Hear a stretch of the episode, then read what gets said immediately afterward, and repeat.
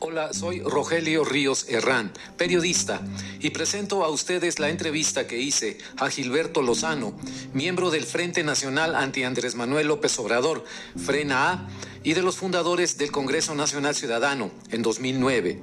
La entrevista fue hecha el día 20 de febrero en Monterrey, Nuevo León, México, en una colaboración conjunta en México con mobilenews.mx dirigido por Edmundo Crespo, y en Estados Unidos con Durance Media News Division, dirigido por Frank Durán Rosillo. Primera parte, ¿quién es Gilberto Lozano? Hola, estamos en una entrevista de Rogelio Ríos para el portal mobilenews.mx con Gilberto Lozano, eh, a quien agradezco mucho la atención que ha tenido para dedicarme su tiempo, sus opiniones, sus comentarios. Gilberto, eh, como sabemos, eh, es miembro del Congreso Nacional Ciudadano, actualmente también de FRENA, el Frente Nacional anti López Obrador, anti Andrés Manuel López Obrador. iba a decir presidente y fundador, pero ya he visto en entrevistas anteriores que es horizontal la estructura. Es correcto, Rogelio. ¿Y qué prefieres eso, no? Sí, sí, sí, Rogelio. Eh, parte del asunto es empoderar ciudadanos y por lo tanto eh, tener las típicas estructuras jerárquicas no es la intención. Sí existe posición de coordinadores porque pues todo se tiene que ordenar, hay, una, hay un proceso disciplinado. Pero yo te agradezco mucho esta entrevista, este espacio, Rogelio, y encantadísimo que tu audiencia tenga la oportunidad pues de escuchar de primera mano qué andamos haciendo, por qué nos preocupa México, a dónde vamos y encantado. Muchas gracias. Mira, en un primer momento me gustaría enfocarme más sobre tu persona. Me, hablan mucho, me preguntan personas de México, de Estados Unidos, oye, ¿quién es Gilberto Lozano? ¿Y, qué es esto de frena? ¿Y, por qué hacen las caravanas de autos? ¿Y, por qué quieren que renuncie López Obrador? Entonces, eh, quisiera la primera pregunta para, para abrir la entrevista es preguntarte eh, así directamente, ¿cómo te defines a ti mismo, Gilberto? ¿Quién es Gilberto Lozano para alguien que no te conoce? Eres un hombre pragmático, de ideas, un idealista. Eh, sé que has sido con trayectoria empresarial, tienes los pies aterrizados en la tierra. ¿Qué, ¿Qué, dirías tú? ¿Cómo te presentarías en ese sentido? Bueno, mira, Rogelio, te agradezco mucho la pregunta y a la, a la gente que nos escucha. Platicarle que fuertemente la naturaleza de lo que voy a decir, voy, estamos haciendo, obedece algo que normalmente en, el currículum no lo menciona uno. Y es que soy abuelo de 10 nietos y padre de cuatro hijos. Ya todos independientes, pero diría que ese es el principal acicate o estímulo de lo que hacemos, ¿no? Nuestra familia, la gente más cercana a nosotros, de ver que muchos de los sueños, oportunidades, facilidades de empleo, posibilidades de hacer un patrimonio se vuelve cada vez más complicado y pues hay una manera en que el gobierno actual está cortando eh, libertades, eh, el sentido de justicia, el sentido de verdad, valores muy trascendentes. Pero déjame decirte un poco mi trayectoria en forma breve yo nací en una colonia muy popular de Nuevo León, eh, soy regimontano. Eh, la colonia Pablo de la Garza, que ah, para mucha gente la conoce como el lugar donde se venden las piezas robadas de los carros. Te roban un espejo, ve ahí, ahí lo vas a encontrar. Ahí el mismo. Bueno, pues ahí, ahí pasé los primeros 20 años de los primeros 20 años de mi vida. Yo nací en la colonia Pablo de la Garza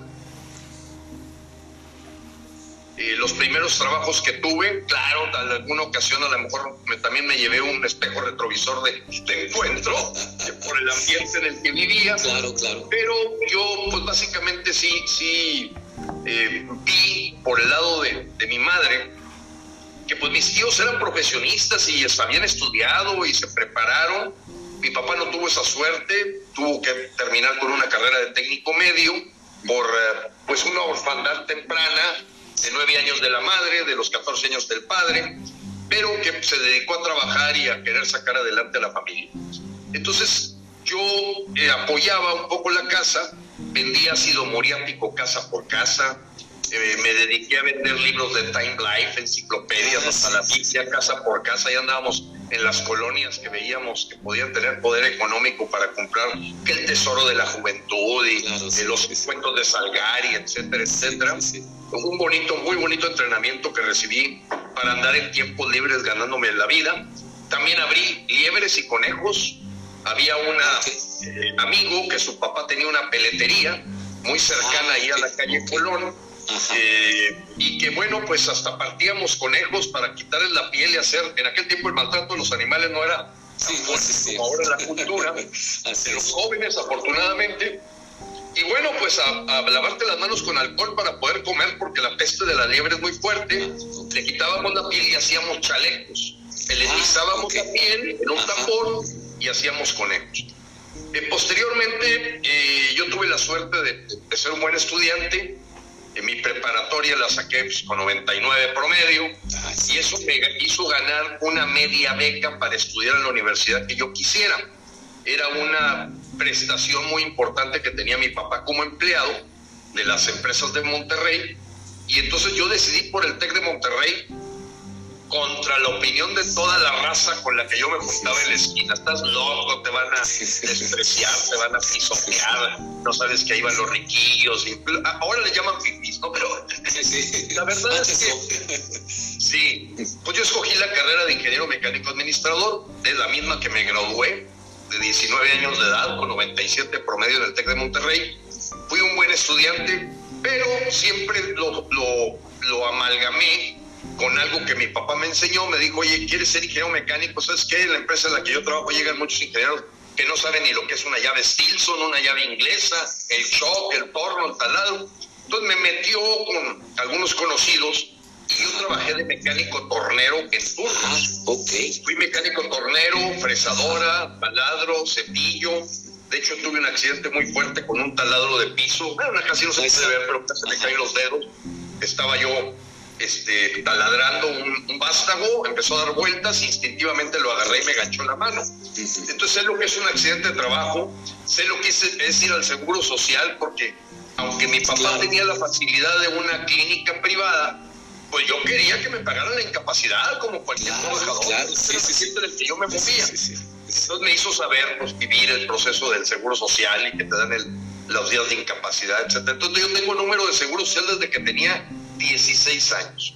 Eh, así, eso pues, lógicamente me, me, facilitó, digamos, Rogelio, el yo poder conversar, conversar eh, con, pues con cualquier nivel que en aquel tiempo le llamaban niveles socioeconómicos, ¿no? Ah, sí, sí, sí. Este, ¿Por qué? Porque pues, estaba en el TEC de Monterrey, pues, estaba con el hijo del presidente de Nicaragua, estaba con gente verdaderamente de muy buen nivel, pero pues yo me aterrizaba en la tarde buscando RAI, eh, ahí en la Avenida del Estado y Avenida Garzazada, en aquel tiempo Avenida Tec, a buscar RAI para que te llevaran al Mercado Juárez, agarrar el, el, camión 14 y luego bajarme en, Avenida Aliaga para tomar el 27, porque yo, vivía ahí enfrente de la fundidora de Monterrey y me tocó vivir de cerca inclusive la, el sacrificio que se hizo a lo que era la compañía fundidora de hierro y acero de Monterrey aunque mi papá trabajaba en la competencia, en hojalata y lámina. En ISA. Le decían, ojalá y salga lámina, porque eran molinos del año del 45, desechos de la Segunda Guerra Mundial, que se trajo don Camilo Gesada para construir lo que fue después una empresa cerera y hasta tecnología desarrolló como el proceso HL. Bueno, pues hago un recorrido eh, por esos trabajos, me invitan a ser practicante profesional precisamente en esta siderurgia y tuve 16 años de carrera en la siderurgia, siendo mi última posición de director de finanzas, el Centro de Adiestramiento Internacional, y algo tú como regimontano lo sabes. La única tecnología mexicana que se vende en el extranjero es el proceso de fierro esponja para producir acero. Así Eso me hizo vivir en 35 países al menos tres meses. Irak, Irán, Malasia, India, Indonesia, Egipto, Argelia, Alemania, Inglaterra, Japón, eh, Italia, eh, Estados Unidos porque trabajábamos con empresas de primer mundo, David Bravo inglesa, Kawasaki japonesa, Emanji HH Ferrostal alemana, para instalar plantas en países tercermundistas como Irak, Irán, Malasia, que tienen mucho gas natural que ahorita está de moda, ¿no? Sí, sí. Entonces, wow. Y ahí me invitan a ser director de recursos humanos de la cervecería Cuauhtémoc. Eh, ahí trabajo del 92 al 94, en que me nombran ya director corporativo del grupo FEMSA en el área de recursos humanos y planeación. Entonces yo le reportaba directamente al conocido que no tiene nada de diablo, el Diablo Fernández, y ahí estuve y me dio la oportunidad de ser miembro del Consejo de Administración de la cervecería, de Ojo, Oxo, del Hospital San José, del Premio Eugenio Garzazada, de Coca-Cola FEMSA, de Coca-Cola FEMSA en Argentina, y viví todo el proceso de explosionar a nivel global a FEMSA.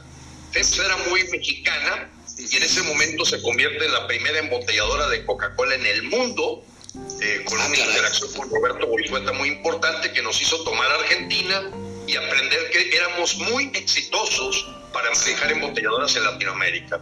Y así fue como... Y luego pues eh, llega en el año 2000 Vicente Fox, y en mi trabajo de director de recursos humanos, apreciado Rogelio, pues me toca vivir el que Vicente Fox le pide a don Eugenio Garzalagüera, que en paz descanse, que analizara varios candidatos para el gabinetazo que pensaba formar. Ah, y ahí me toca como proceso de trabajo, pues presentar un expediente que era mi especialidad, en este caso no de las personas, del trabajo que hacía yo de recursos humanos, de Ernesto Martens, Fernández Fernando Canales, Reyes Tamés, etc.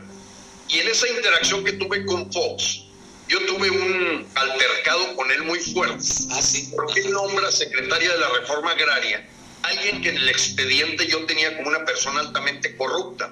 Había sido ah. procuradora de Nuevo León entonces yo me paro, estando en la oficina con él, estaba su jefa de comunicación social, que después supe que era la novia o la amante, Marta Sagún. Estaba el coordinador de asesores, que era Ramón Muñoz. Y yo me paro y le digo, ¿sabe qué, licenciado? Usted ya contrató a esta señora. Y yo le vengo apenas a explicar que es una persona que usted está aquí armando un equipo de tercer mundo. Y creo que eso le llamó la atención, que le haya dicho, yo en este momento le voy a decir a don Eugenio Garzalagüera, no tengo nada que estar haciendo aquí. Nuestras empresas no pierden el tiempo, y menos con políticos como usted, que finalmente por una decisión política, pues le da un puesto a una señora que es corrupta, por quedar bien con alguien o yo no sé. Así no trabaja Monterrey. Este, bueno, lo digo en el sentido empresarial, no en el político. Ahí que peores, ¿no? Gilberto, eso le dijiste al, presidente Fox, ¿verdad? Vicente Fox. Ya era presidente electo. electo. Estábamos hablando como de septiembre. Entonces en ese momento el señor le llama la atención y me dice que me calme, que me tranquilice, que él quería que platicara con una persona en la noche, que no me regresara a Monterrey. Yo iba, les, dos veces fui, aquí están las cosas y se acabó. Y esa segunda vez me dice que me quede y me quedo a cenar con Santiago Krill. No lo conocía. Ah, ok. Él me dijo, Gilberto, yo he sido abogado corporativo, en mi vida he manejado más de dos abogados y una secretaria. Voy a ser el secretario de gobernación. Requiero a alguien como tú que está acostumbrado a manejar decenas o cientos de miles de personas. PEMSA tenía 120 mil empleados. No, pues imagínate. Y entonces yo ya traía el gusanito desde que había estado en estos países, que decía, oye, yo no tengo duda, México es el más rico de todos los países en los que yo he vivido. Y además aquí nací. Es riquísimo. El país de los más ricos del mundo. Japón no tiene nada. Alemania, o sea, que no, tiene petróleo, no tiene oro, no tiene plata, no tiene litorales, eh, lo único que tiene es frío. Entonces, ya desde ahí yo venía pensando, bueno, ¿qué nos pasa? ¿Por qué México cada día está peor y hay tanta pobreza? los mismos socios japoneses que les instalamos, compramos una máquina ya, una compañía que se llamaba Nippon Kokan, este, nos decía un japonés que vino aquí a Monterrey, oye, tiene que ser algo planeado el que ustedes tengan gente pobre aquí en México. Tienen todo, todo.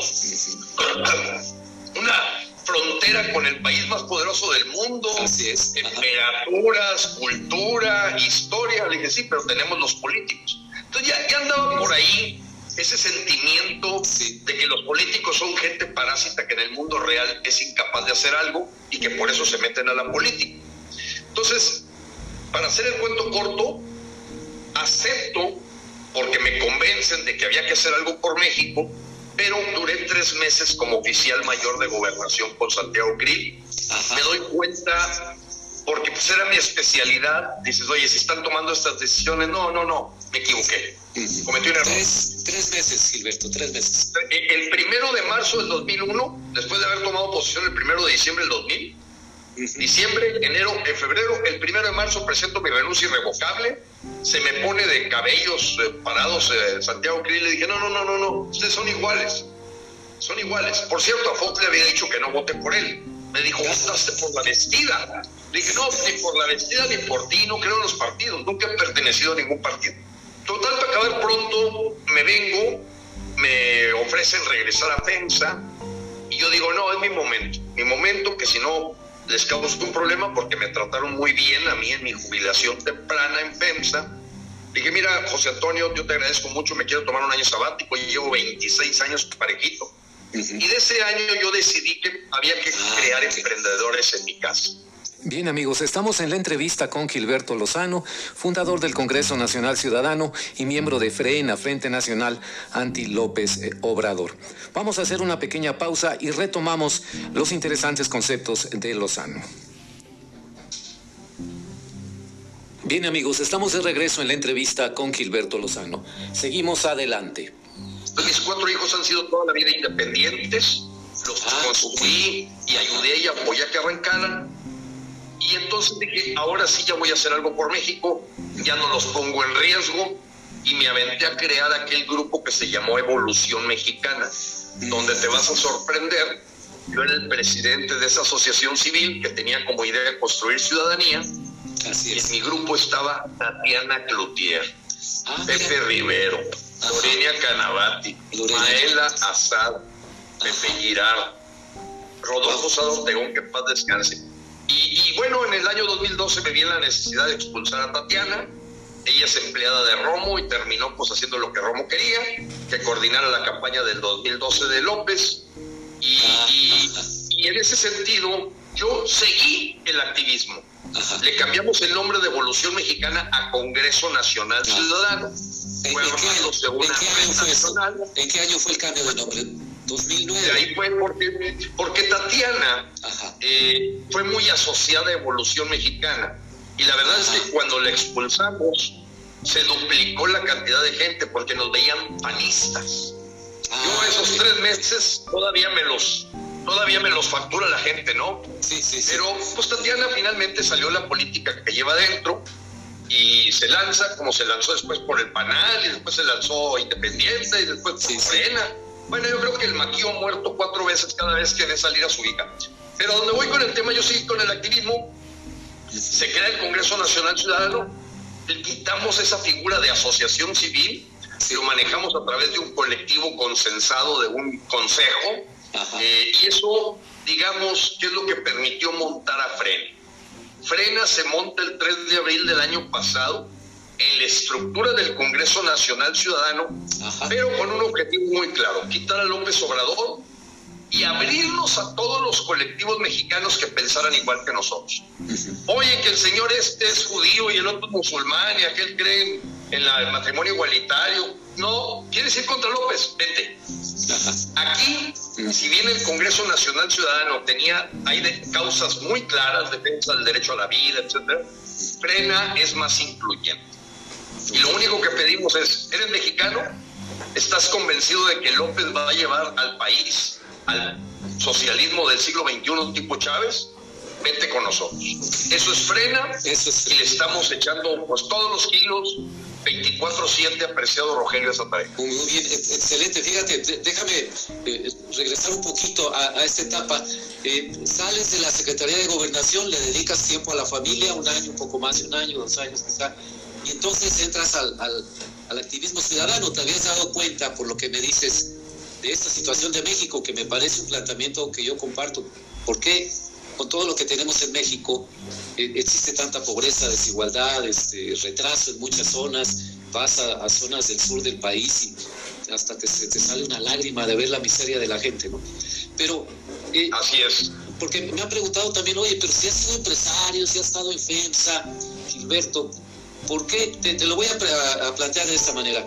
¿Por qué teniendo una trayectoria empresarial de alta dirección de empresa, Gilberto, que hubieras tenido, los americanos le llaman Golden Parachute, ¿no? Un, un paracaídas dorado, ¿no? Este, y ya estarías en tu casa, en la mesa de café con los amigos y... Jugando ¿Qué, ¿Qué te hizo detonar eso? ¿Hubo algún momento o fue toda esta acumulación de lo que te decían, por ejemplo, los japoneses, o, de ver que por qué los alemanes sí, los japoneses sí y los mexicanos no. Muy bien. ¿Cuándo te llegó la revelación, digamos? Sí, la, revelación yo creo que me llega con mucha claridad. Con mucha claridad. Yo la tenía cuando estaba presente en esos países y decía, ¿dónde está el patrón de éxito? ¿Dónde está el patrón de éxito? Porque pues eso es lo que yo había estudiado en la Universidad de Stanford. Las mejores, porque yo estudié también una eh, especialización en Leading and Management Change en la Universidad de Stanford, becado por FEMSA. Digo, no, no, no, no, no me puedo, eh, puro agradecimiento, la verdad, porque me permitió ir a las mejores universidades del mundo a prepararme, porque venía una etapa de mucha eh, joint ventures y mergers con otras compañías mundiales para FEMSA, entonces la verdad me preparé bastante bien. Entonces, yo traía esa sensación de que la diferencia que yo veía en los países exitosos era definitivamente la primera respuesta era es el gobierno. O sea, el gobierno es el causante de lo que tiene México. El gobierno es la causa de que México se haya planeado y orquestado que vive en la miseria, eh, que viva en la ignorancia, que viva en, el, en la pobreza eh, para efectos de controlar al país por un grupo político llamado Sistema Político Representativo Partidocrático. Y lo que yo veía en otros países decía, oye, es que aquí el gobierno actúa como servidor. Pero después me hice una pregunta, después de estar en el gobierno, esos eh, escasos tres meses, que dije, tiene razón Albert Einstein, el sistema que produjo el problema va a ser incapaz de resolverlo. Esa era una frase de Einstein. El sistema que te produce un problema es incapaz de resolverlo porque es el papá del problema. Y además Albert Einstein decía otra cosa. Si tú sigues haciendo lo mismo, no esperes resultados diferentes. Entonces, a mí se me da una revelación cuando yo me doy cuenta que no es el pan el que va a salvar a México. Que la apuesta que hubo por Fox iba a ser fallida, porque no depende de los señores que están de servidores públicos. Si no voy al fondo, y ahí ya me dediqué un poco más a estudiar, es la ciudadanía. Mm. La causa raíz es, ¿tiene ciudadanía o no tiene ciudadanía la gente? ¿Se siente ciudadano o se siente habitante? ¿Se siente dueño de México o se siente que está a libre albedrío de lo que diga Rodrigo Medina, Natividad González Parás, el Bronco y toda esa bola de lacras como ahora nos están poniendo de oferta política, Adrián de la Garza y... No, no, no, no, Clara Luz, qué, qué cosa tan espantosa. Pero es que también lo decían los grandes estudiosos de los sistemas. Todo sistema se va desgastando. Empresa un fenómeno que se llama entropia entonces hay una decadencia de todos los sistemas. Hoy estamos, a mi modo de ver, con los Félix Salgados macedonios, las Claras Luces Flores, este, los ah, este, Ratazábal, pues estamos llegando a una decadencia en donde ya Paquita de la, del barrio puede ser presidenta, un perro, ¿ah? Entonces, Sergio Meyer, un stripper, y pones un agrónomo en Pemex, y pones un abogado en CPE, y pones un antropólogo en el INSABI, y pones una periodista en seguridad. Ya, esto está ya, ya en decadencia total. Creo que estamos adelantando la segunda parte de la entrevista. está bien, está bien. Pero me quedó claro, apreciado Rogelio, y la gente que nos escucha y nos ve, que había que picar piedras. Lo que hace diferente al estado de Quebec a Canadá es que si el alcalde de Montreal, cosa que me tocó vivirlo en carne propia, un año y medio, yo viví en Montreal, 2011-2012, se roba 120 dólares porque se echa una cena familiar en un restaurante en domingo. Lo ve un regidor y lo corren por 120 dólares, 1.600 pesos en moneda nacional. Dije, aquí hay algo. Este es el, este es el asunto es la ciudadanía que no permite que le mientan, no permite que le roben, no permite que le quiten el dinero de su familia y que el peso de impuestos malgastado lo ven como si le estuvieran de veras clavando un puñal. Así lo ve ese ciudadano. Oye, ¿cómo te vas a gastar en dos bocas el dinero de mis hijos? Así es. ¿Cómo te vas a gastar en la central avionera el dinero del medicamento de los niños con cáncer? Cáncer, exactamente. Cuando tienes esa conciencia, saltaste de habitante a ciudadano. Y entonces, ese fue el propósito de ya López Obrador ya existía en el 2009 cuando yo me inicié en el activismo ya andaba, había perdido la del 2008, no me acuerdo que, ya había perdido como dos. El 2006, el 2006. entonces ya López Obrador era bastante conocido, un tipo perverso, corrupto, que decías, bueno, no creo que la tortuga vaya a subirse al poste. Pues resulta que ahorita tenemos una tortuga en un poste y no sabemos por qué. Pero es la decadencia de los sistemas. Pero el punto fundamental de la mística con la que nos hemos manejado todo el grupo que formamos estos colectivos es construir ciudadanos. El tiempo que nos cueste la solución de fondo de México. Ciudadanos organizados, informados y que actúan van a generar sociedades fuertes y como consecuencia vas a tener verdaderos servidores públicos, no políticos, no gente que se siente gobernante, no gobierna nada, hombre. Eh, eh, no es cierto eso de gobernantes y gobernados. Y resulta que la constitución lo marca claramente somos los ciudadanos el mandante constitucional. El poder emana del pueblo, se origina y se ejerce para el servicio del pueblo. El pueblo tiene en todo momento el derecho inalienable de modificar o alterar el gobierno.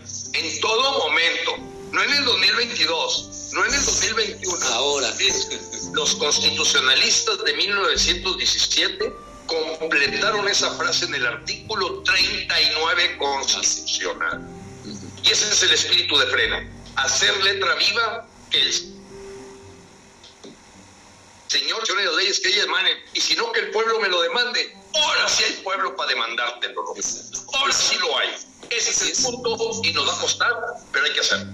Así es. Excelente, Gilberto. Para terminar esta parte, digamos, más personal y, pasar ya al punto político ok, eh, llega esta revelación, empiezas el activismo, eh, te dedicas el tiempo a la familia, tuviste tu trayectoria empresarial, decides meterte al activismo ciudadano en un país como México, que es una de las profesiones más ingratas, ¿no? Andar en la arena pública, subirte al ring de la lucha libre, como le digo yo, piquetes de ojos, patadas voladoras, patadas en las partes nobles, o sea, codazos, eh, mordidas, todo lo que quieras.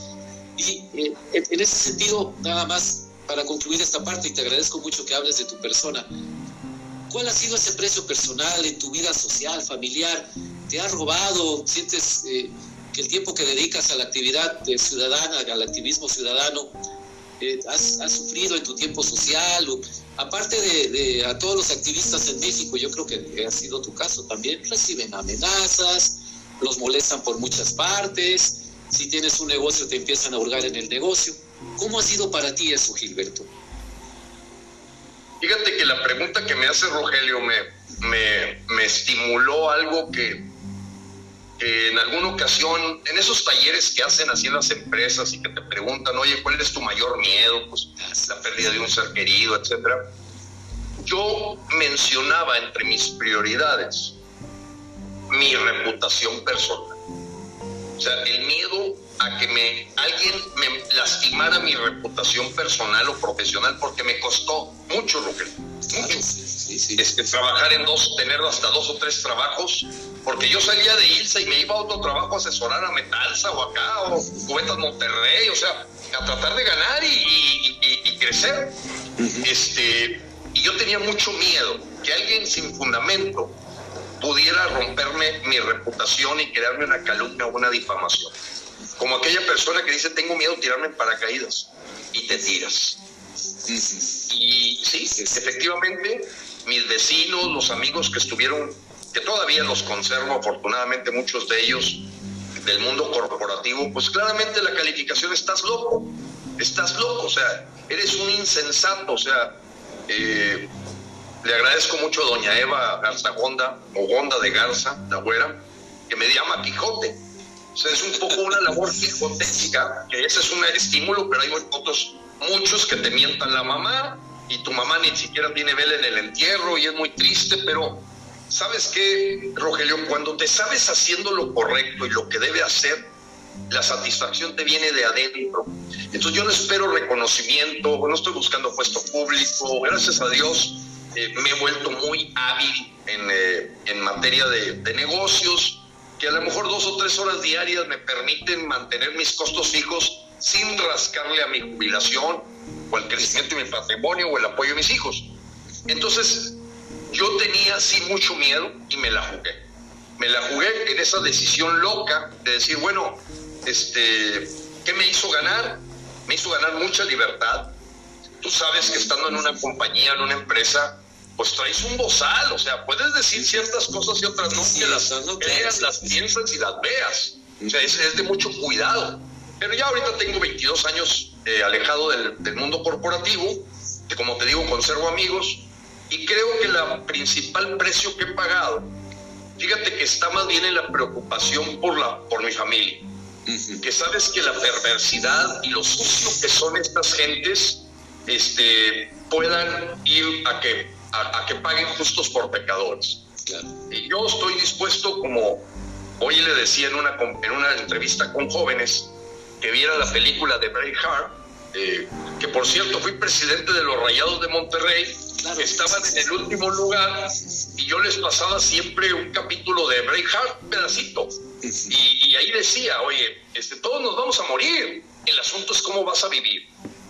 Claro. Y aquí no es un asunto de pena o gloria, es, ¿hiciste al mundo mejor, sí o no? ¿A qué viniste? O sea, ya te vas a morir, yo también me voy a morir, todos vamos a morir. ¿Qué hacen? Y entonces yo sí decidí, con mucha convicción, Rogelio, jugarme el todo por el todo cuando vi que la nueva generación empresarial ya no tenía los pantalones que tuvieron los Margain Sosaya, los Andrés Marcelo Sada, los Adán Elizondo, los Don Eugenios Garzazada. se acabó. Ahora son gente que va hasta la tamaliza, este, se deja seducir por el poder, se corrompen, tienen cola que les pisen, se han coludido en la corrupción y pues van a los tamales, ahí los ves en el presidium en los tamales, para comprar boletos de una rifa del avión, cuando cualquier ser humano que no esté cerca del Homo erectus sabe que no se podía rifar el avión. Pero ves haciendo comparsa estos idiotas. Gente de Monterrey, ¿eh? Yo por eso le llamo a Romo, Alfonso Romo le llamo el supositorio de Nuevo León.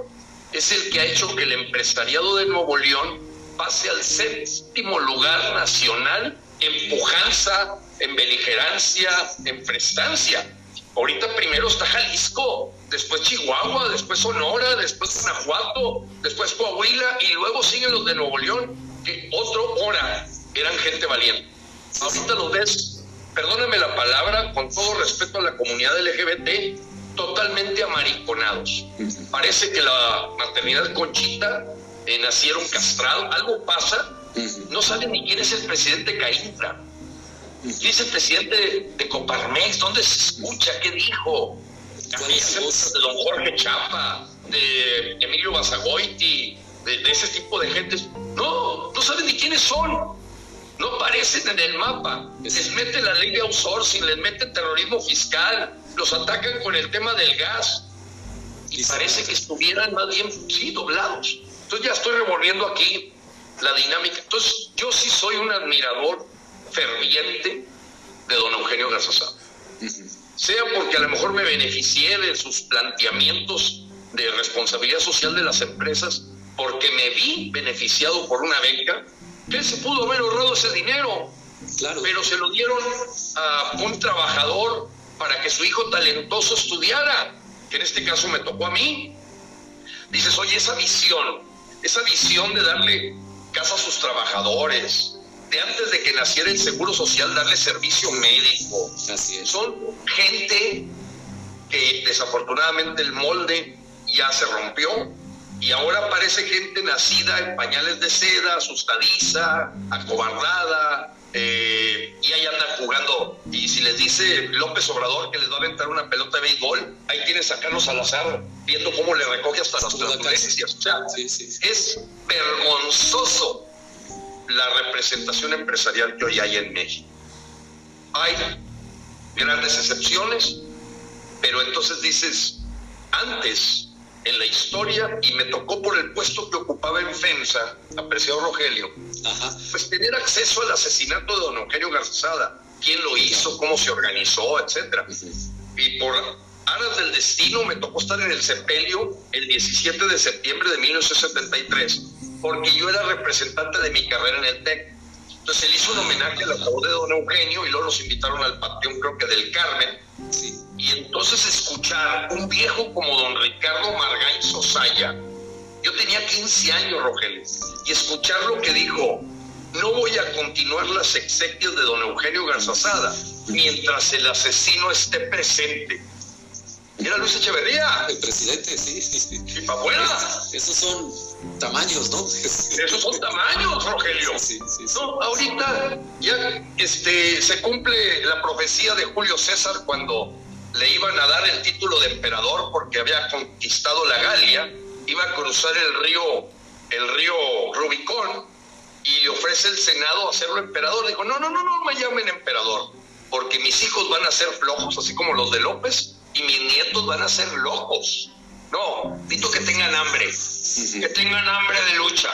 Y eso, aquí la garra esa se acabó empezaron a darle a, gente que no tiene las capacidades ni de liderazgo, ni carisma, ni de convicción, posiciones que antes eran las que levantaban la voz. Ese hueco lo empezamos a notar tiempo atrás, que no estaba generándose liderazgo ese nombre. No estaban generándose liderazgos. Y entonces yo me quedé con ese diagnóstico y tenía muy presente decir, ¿por qué? Si tenemos un ejemplo magistral en don Eugenio Garzazada, ¿dónde están esos gentes que pudieron haber aprendido algo de ellos? Y bueno, yo con pequeño, eh, con todo el respeto de la proporción guardada, pues intento decir, oye, pues si yo creo en lo que decía don Eugenio, los gobiernos no generan riqueza, lo que genera riqueza son las empresas. Así es. Bien, estimados amigos, hasta aquí la primera parte de la entrevista con Gilberto Lozano. Soy Rogelio Ríos, periodista, y este es, un trabajo de colaboración en México con mobilenews.mx que dirige Edmundo Crespo y en Estados Unidos con Durance Media News Division que dirige Frank Durán Rosillo. Estén pendientes, por favor, de la segunda parte. Hasta pronto.